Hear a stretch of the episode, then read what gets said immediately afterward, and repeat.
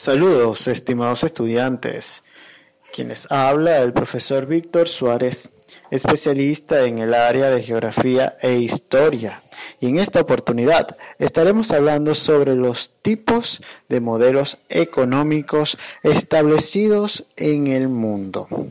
Con ello, espero que tengas la oportunidad de poder diferenciar cada uno de estos elementos y que veas cuáles son las pautas o características que cada uno de ellos tienen. Comencemos.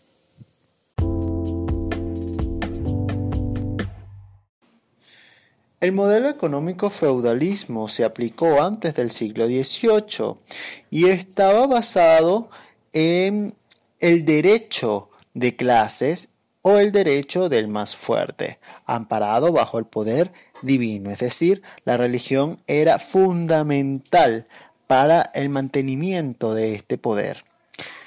Entre las políticas existían que este, el feudalismo estaba centrado en el poder del rey como amo absoluto del territorio y era considerado el señor.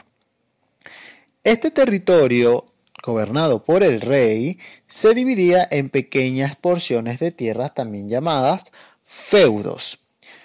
Eran gobernados por señores feudales, que eran las personas de confianza del rey, quienes brindaban protección ante otros territorios, ante otros señores feudales. Las personas bajo el gobierno de estos señores feudales se le llamaban siervos y estos disfrutaban de la tenencia de tierras, es decir, cultivaban la tierra y le entregaban al señor feudal parte de la producción, como parte de tributos o impuestos que establecía este señor feudal. El señor feudal, una vez que toma lo que sería la el impuesto de los siervos le lleva entonces la entrega al rey. No puede quedarse entonces con toda la porción. El rey, señor, le deja al señor feudal una parte también de, de esa producción, de esa acumulación que tiene el señor feudal. Además de estas eh, dos fuentes, digamos, los señores y los siervos, estaban los artesanos, quienes vivían en villas. Ellos producían artículos para el consumo. Se establece bajo este modelo económico y con estos artesanos la idea de los monopolios para comprar materia prima y producción de artículos. Entendamos como monopolio la digamos que el poder que tiene una persona o una entidad o digamos una empresa sobre las demás cosas, que no puede existir otro. En este caso, cuando menciona que se establece un monopolio en la compra de materia prima, es que hay un grupo de personas, en este caso un grupo de artesanos, que solamente pueden comprar esa materia prima. Otra persona que no pertenezca al grupo no es aceptado ni permitido. Igualmente con la producción, solamente es establecida por una empresa, por un taller en este caso, para ese tiempo, y no puede haber otros talleres que establezcan la misma producción, es decir, la producción solamente lo hace una sola persona. Por ejemplo, una sola empresa es la que puede hacer los pantalones. Otras empresas no pueden hacer ese producto. Pueden hacer otra cosa menos eso porque ya pertenece a la empresa eh, principal.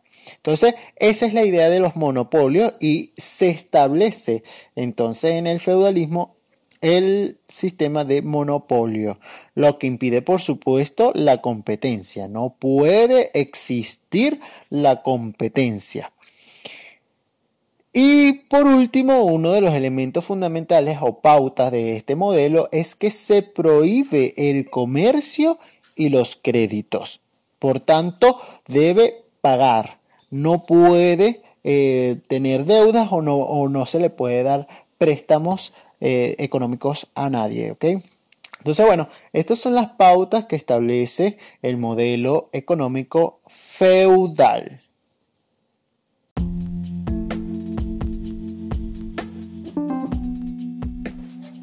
El mercantilismo fue un proceso de transición que ocurre entre el siglo XVIII y el siglo XIX y se da principalmente con la eh, digamos, con la llegada de los europeos al continente americano.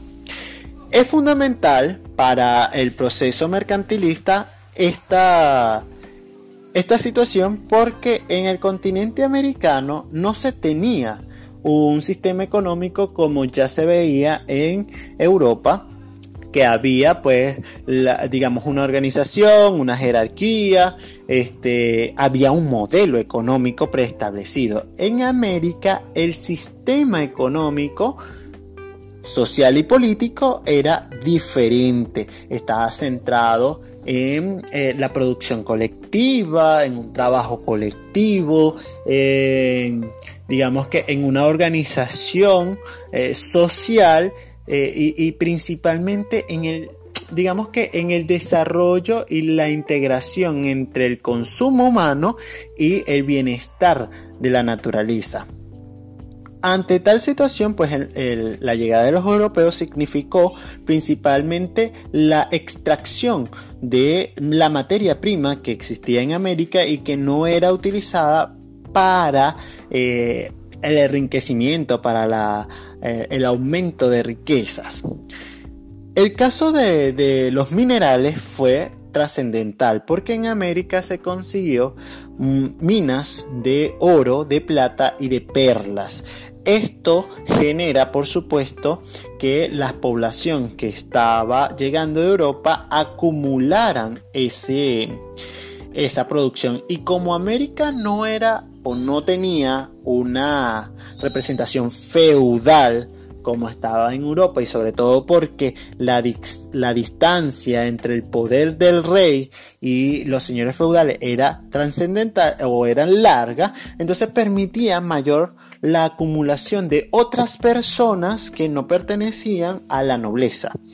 Estas personas al tener acumulación de piedras preciosas comenzaron a crear nuevas tecnologías y surge lo que es la aparición de industrias. Estas industrias generan productos que son utilizados para cubrir las necesidades humanas y principalmente de la alta nobleza. Ante tal situación, van surgiendo entonces en la población un cierto descontento porque en el modelo feudal toda la producción que se generaba eh, en el territorio era parte de ella era para el señor feudal. Pero eh, al tener estas empresas, esta producción, pues ellos buscaban que no se le entregara al señor feudal ninguna parte de nada, sino que se estableciera un nuevo mecanismo económico y para poder establecer un nuevo mecanismo económico era necesario entonces cambiar el modelo económico existente.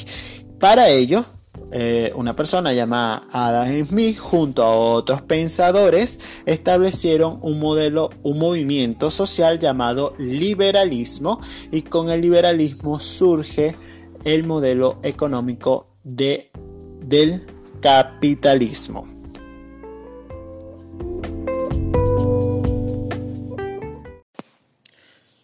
El capitalismo este modelo económico surge en el siglo XIX y es, em, digamos, propuesto por Adam Smith, quien deduce que las leyes orgánicas y funcionales del capitalismo son leyes naturales que existen por sí mismas y que se desarrollan por razón de su propia dinámica. Es decir, Adam Smith menciona de que lo que él va a establecer o lo que él establece no es algo impuesto, sino que él se encargó de estudiar la dinámica poblacional, ver cómo son los seres humanos y en función a esas observaciones mencionan las siguientes pautas. Siempre y cuando, menciona Adam Smith, debe permitirse la libertad de empresa. No se le puede negar este, las creaciones de empresas. Las empresas son necesarias y se le debe dar libertad a su creación. Esto es fundamental porque Adán Smith menciona que ninguna sociedad podrá ser floreciente y dichosa si la mayoría de ella es pobre y miserable. Recordemos que para el siglo XVIII existía entonces la monarquía. ¿Ok?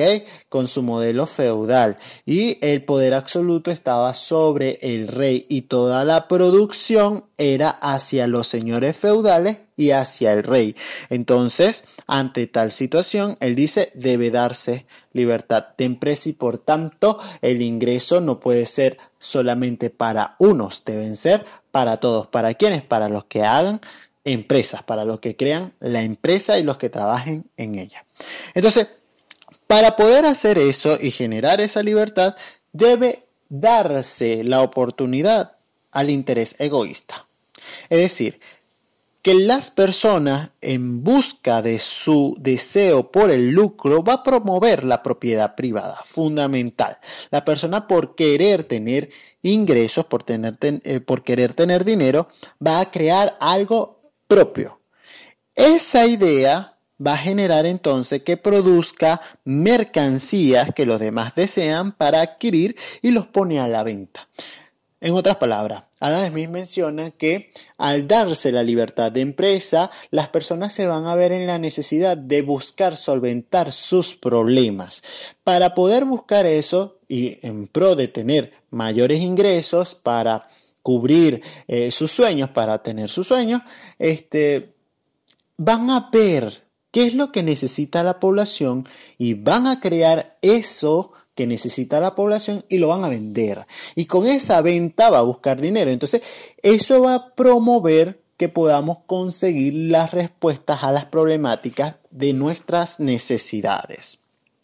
Otro elemento que menciona Adam Smith es la competencia y él dice que es fundamental que exista la competencia porque otros individuos van a ofrecer nuevos productos, mejor calidad y más barato. Una vez que se haya creado una primera empresa, otras personas van a seguir el ejemplo, pero para que su producto sea comprado, ellos van a darle una mejor versión a ese producto y lo van a colocar más barato. Eso va a generar entonces que este, aparezcan nuevos, nuevas ideas de cómo hacer algo más novedoso y algo más revolucionario y que sea de utilidad para las personas. Con esta idea de la competencia, entonces va a surgir la, la ley de oferta y demanda. Entonces, ¿qué es eso? Es producir de cada artículo la cantidad requerida para cubrir las necesidades humanas en un tiempo determinado. Entendamos, cada consumidor adquiere un producto hasta cubrir sus necesidades. Una vez que él cubre sus necesidades, deja de consumir ese producto hasta que vuelva otra vez la necesidad y tenga entonces que buscar nuevamente el producto. Eso quiere decir que una empresa va a producir un artículo por un tiempo limitado porque entonces eh, va a cubrir la necesidad de ese consumidor. Posterior a ello, el consumidor no va a querer ese producto. Eso va a incidir, por supuesto, en la producción de la empresa y en el precio del producto. Porque si la oferta de producto es mayor a la demanda del consumidor, es decir, lo que la cantidad de personas que van a adquirir el producto es menor, entonces el precio se mantiene o inclusive puede disminuir. Entendamos hasta allí. Si hay mucha cantidad, si una empresa produce mucha cantidad de algo y hay pocos consumidores, entonces ese algo se va a mantener o se va a disminuir, eh, eh, hablando de precios. Ahora, si hay muchos consumidores y la empresa o las empresas producen poca producción, valga la redundancia, de ese artículo, entonces el precio va a aumentar. ¿Sí? nuevamente, si hay mucha gente comprando cierto artículo y ese artículo no existe o hay muy poco en el mercado, entonces el precio de ese artículo va a aumentar. Pero si hay pocas personas comprando un artículo y existe mucho en el mercado, entonces el precio de ese artículo va a disminuir. Entonces, eso es lo que establece Adam Smith como la ley de oferta y demanda. Esto, este juego de la población y de los precios y la adquisición del producto va a influir muchísimo en lo que Adam Smith establece como leyes de acumulación y de la población el cual consiste en que cuando la empresa necesite aumentar la producción, buscará más trabajadores. Si hay poca población, entonces, en este caso, si hay pocos trabajadores, él va a subir los salarios para que, este, para que haya más trabajadores. Pero si hay mucha población, si hay muchos trabajadores, entonces el salario se va a mantener o inclusive puede disminuir. Nuevamente, poco a poco, ¿verdad? Primero, si la empresa necesita más producción, va a buscar más trabajadores. Para tener más trabajadores, él entonces va a buscar subir los salarios. Pero si hay muchos trabajadores, mucha población que desean trabajar, entonces él va a mantener los salarios, no lo va a aumentar, los va a mantener o inclusive lo va a disminuir porque tiene muchas personas que desean trabajar. Entendamos allí, vamos a, estudiar cada parte de esta ley porque es un poco, digamos, enredada, ¿no? En primera instancia, la empresa cuando necesita aumentar la producción. ¿Cuándo necesita una empresa aumentar la producción? Bueno, cuando eh, hay mayores consumidores principalmente. Cuando existe una mayor cantidad de consumidores, entonces la empresa va a querer eh, aumentar su producción. Otro elemento fundamental puede ser que haya incrementado las utilidades, o sea, sus utilidades en la empresa haya aumentado y entonces él va a necesitar o va a querer expandirse porque este pues tiene eh, eh, eh, dice Adam Smith que lo que cuando una empresa, cuando una persona construye una empresa y ve que su empresa le va bien, va a querer ampliarse. Entonces va a colocar otra empresa de él mismo en otra parte y se expande. Al expandirse va a necesitar más trabajadores, por supuesto, y va a buscar más trabajadores. Ahora bien, ¿qué pasa? Cuando en ese sector, en esa comunidad, hay mucha, eh, perdón, hay poca población que desee trabajar, él va a buscar establecer un buen salario para que las personas entren a su empresa a trabajar. Pero si ve que mucha gente quiere trabajar para esa empresa, entonces él va a mantener un salario estándar o puede disminuir incluso el salario que ya tiene preestablecido. Ahí debemos entender una cosa, cuando hay poca o mucha población. Entonces, la población, dice Adam Smith, crece cuando hay un buen salario. ¿sí? Él dice que las personas tienden a aumentar cuando hay un buen salario, ya sea porque eh, comienzan a, a, digamos, a inmigrar personas de otros lugares, ¿verdad?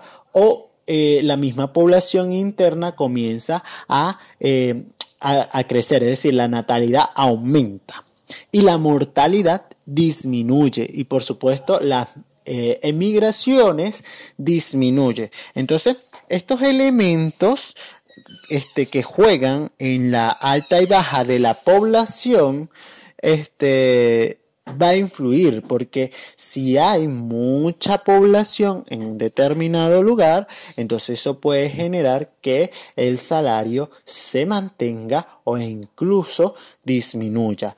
Pero si hay poca población, entonces el salario probablemente aumente, es lo que Adam Smith establecía. Entonces, estos son los apartados o los, las pautas que establece Adam Smith para la conformación de lo que sería el modelo capitalista.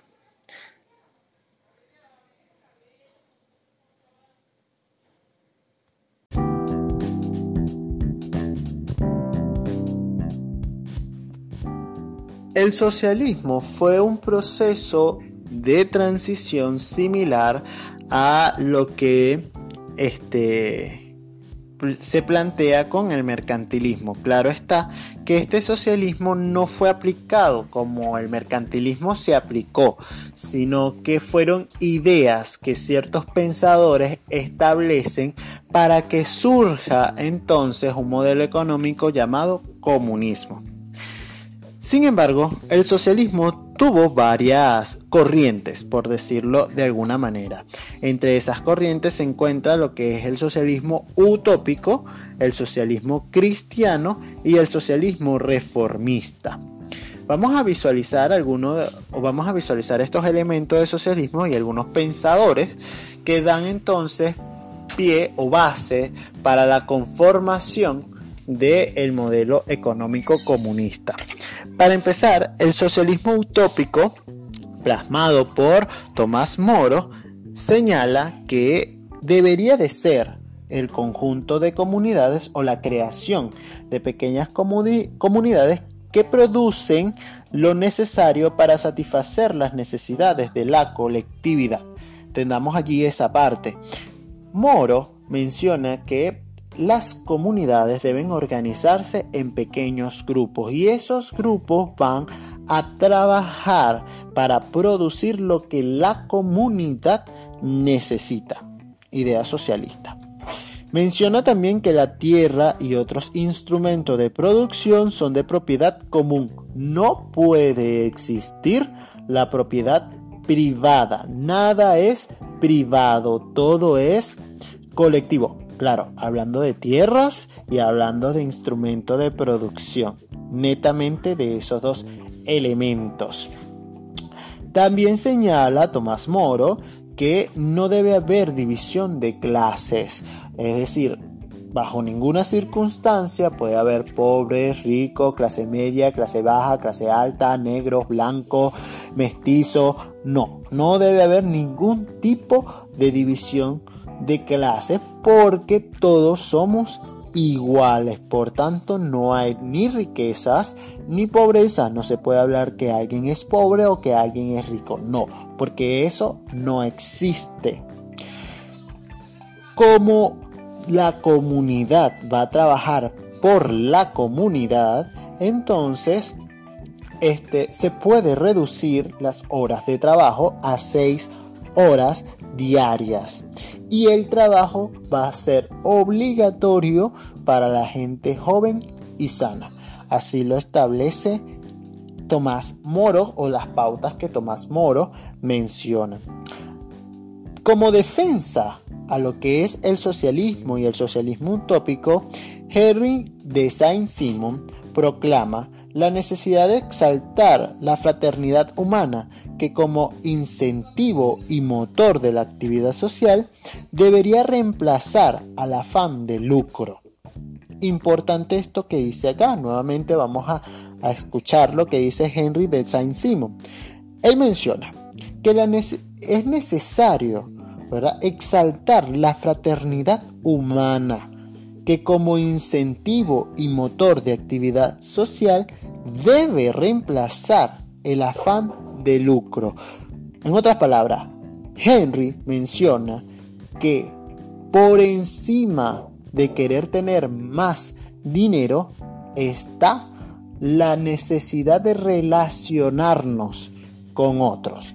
Él dice que eso es lo que se debe exaltar, que las personas quieren, le gusta estar con otras personas.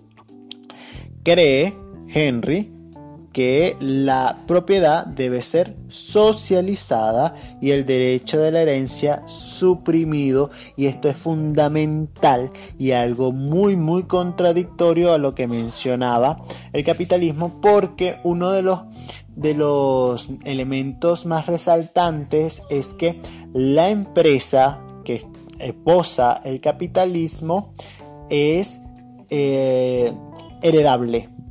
Cuando el dueño de la empresa muere, sus hijos y sus parientes se convierten en propietarios de la empresa.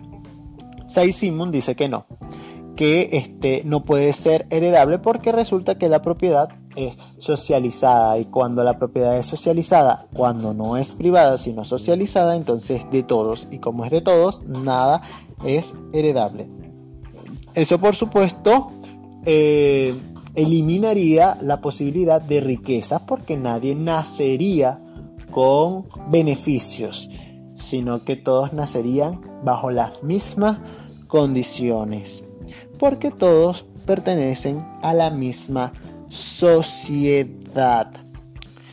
Menciona él que todos los miembros de la sociedad deben producir de acuerdo con sus capacidades y ser remunerados conforme a sus aptitudes, pero que esas diferencias en las remuneraciones no deben llegar nunca a crear clases económicas ni extremos de riqueza por una parte y de pobreza por otra. El gobierno será encomendado a los científicos, quienes tienen especial capacidad para estudiar los problemas colectivos y darle una, una solución adecuada.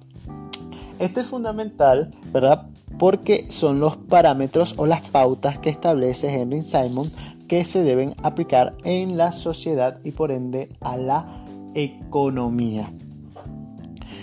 Por otra parte, Fourier considera que las ocupaciones de filósofos, soldados, intermediarios en la circulación de bienes son parasitarias y por tanto deben suprimirse, es decir, no debe existir los filósofos, los soldados, los intermediarios, ni debe existir la circulación de bienes para ninguna parte. La economía se debe fundar en la agricultura y el trabajo estar distribuido en tal forma que cada individuo tenga la oportunidad de encontrar una actividad que se le que sea grata para él porque es una actividad entonces eh, por gusto él va a trabajar por gusto por deseo de mejorar y de ser eh, útil a la sociedad por este medio el trabajo se convertirá en un placer en vez de una obligación y la educación vocacional desde temprana edad servirá para facilitar esa distribución del trabajo. Es decir, que Fourier señala que toda persona debe estudiar porque eso le va a permitir visualizar hacia dónde quiere llevar su trabajo, qué es lo que quiere hacer y hacia dónde quiere colocarlo. Entonces, estos son los parámetros que, eh, digamos que los que sostienen o defienden la la, política y el modelo del socialismo utópico mm, eh, establece. También se encuentra lo que es el socialismo cristiano, centrado principalmente por la idea del cristianismo, ¿no? Eh, la idea de, Cristo, de Jesús, que es basado principalmente en, eh, en en ser caritativo con nuestro prójimo, de acuerdo con el lenguaje de, eh, de lo que establece pues la Biblia. Eh, es ser justo con Él, entregarle lo que justamente le corresponde en el plano de la suprema igualdad de los hombres antes de Dios. Esto lo va a establecer entonces el socialismo cristiano.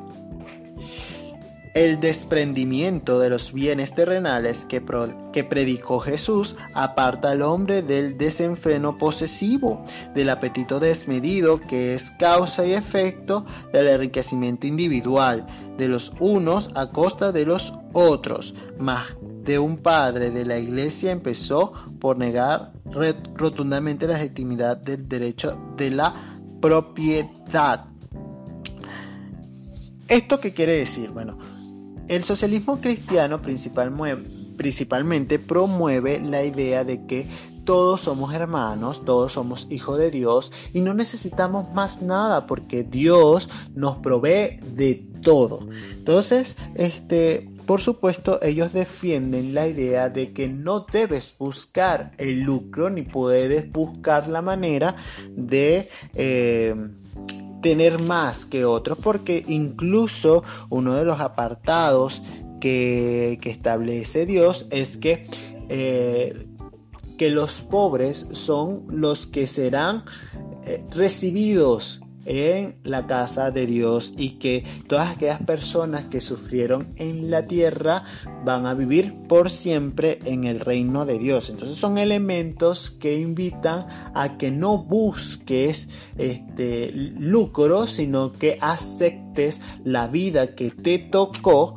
y este que porque Dios te va a bendecir sino en este momento terrenal luego de la muerte.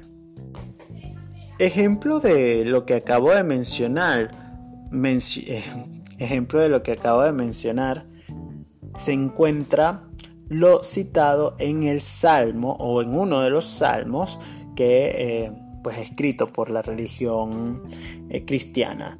Uno de ellos menciona, da, oh Dios, al rey tu juicio y tu justicia al Hijo del Rey para que gobierne a tu pueblo con justicia y a tus oprimidos con juicio.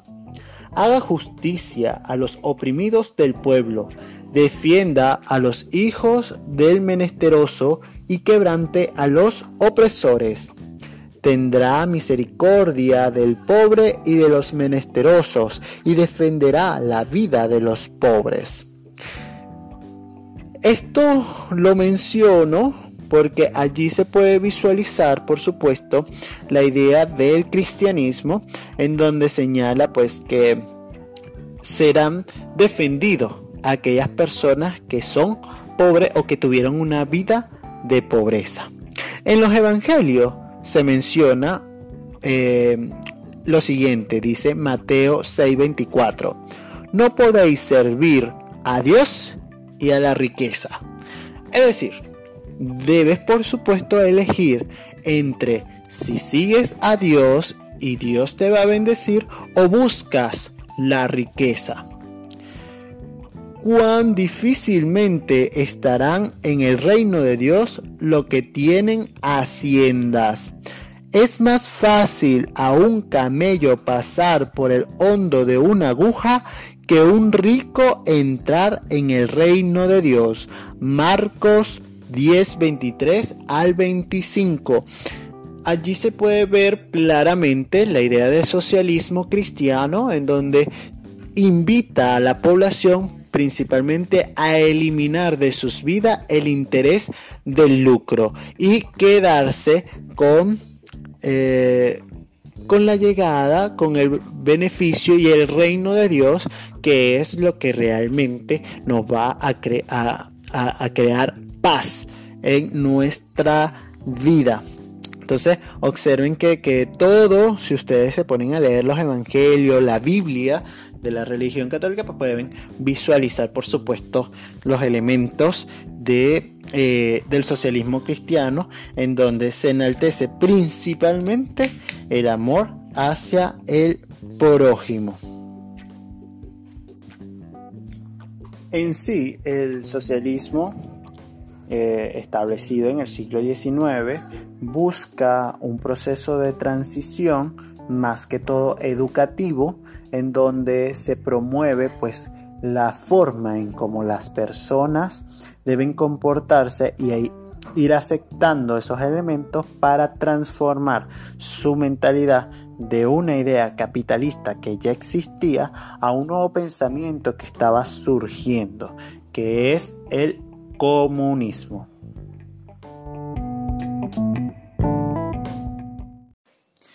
El comunismo fue un modelo económico establecido en el siglo XIX que tuvo varios exponentes. Todos eh, surge desde la crítica que se le hace a la idea del capitalismo y a todas las consecuencias que a nivel mundial empezó a gestarse con este, con este sistema que se implementó.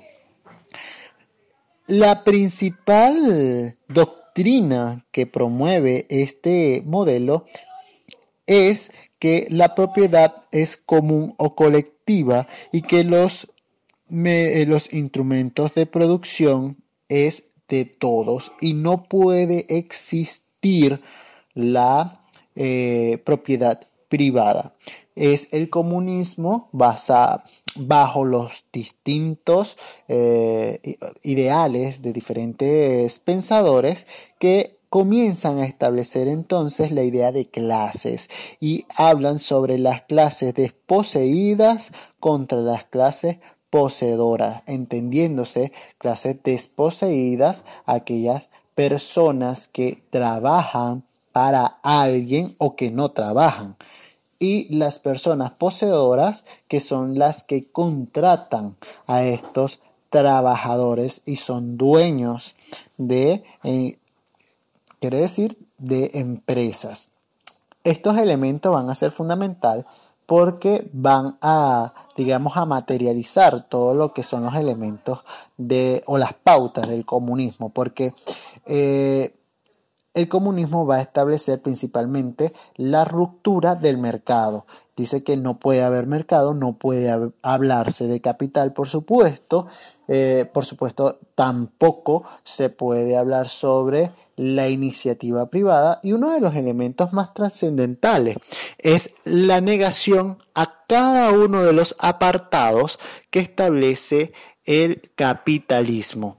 Recordemos, el capitalismo señala eh, fundamentalmente que las personas buscan lucrarse.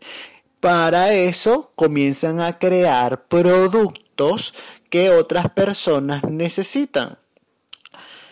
Con la idea del comunismo, tal situación cae porque ellos mencionan que las personas no necesitan ese producto, que el producto es algo creado por el sistema capitalista y que te hace necesitarlo, pero que no lo necesitas realmente. El comunismo se centra en que las personas nacen libres con los elementos que la naturaleza da y que ellos no conocen otra cosa a menos que el sistema capitalista lo promueva.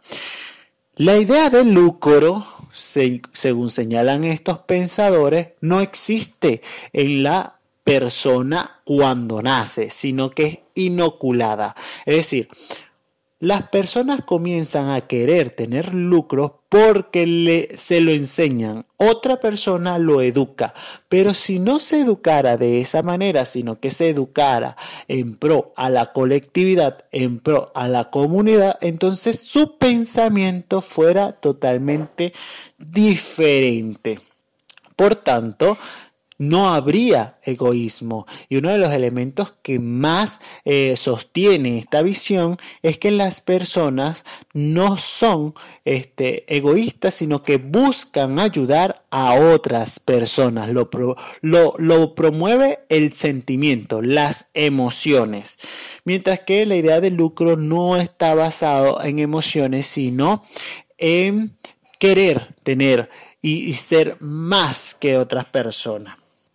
Por supuesto, esto va a condicionar muchísimo la parte económica porque comienza a gestarse elementos totalmente distintos.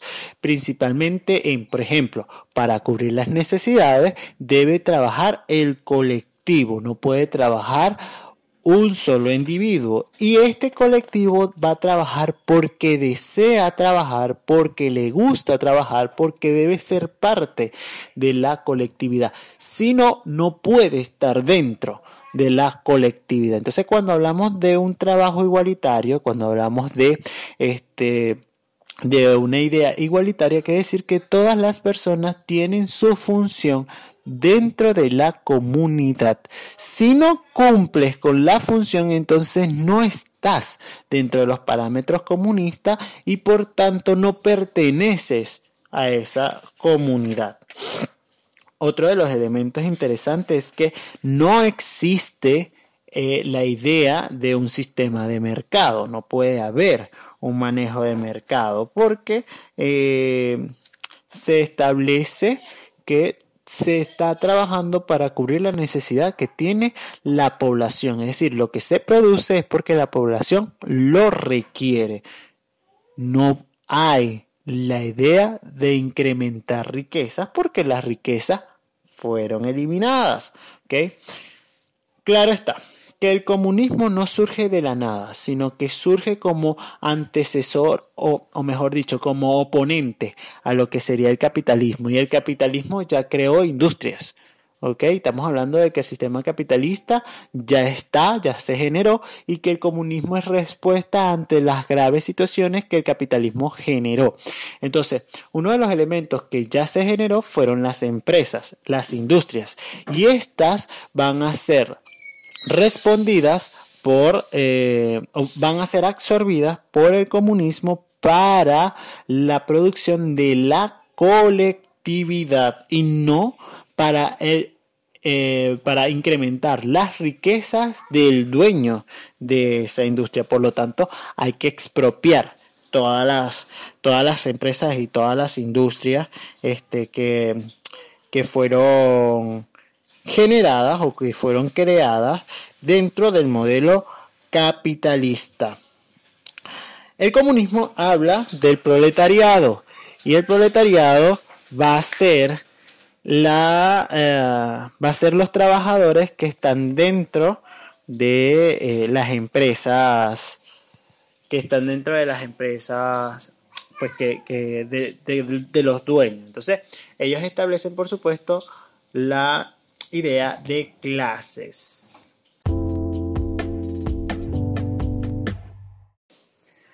Seguramente ya estás preparado o preparada para diferenciar cada uno de los modelos económicos. En el siguiente programa estaremos hablando sobre las consecuencias que trajeron para el mundo la aplicación de cada uno de estos modelos económicos. Así que nos vemos, nos escuchamos en el siguiente programa. Chao, chao.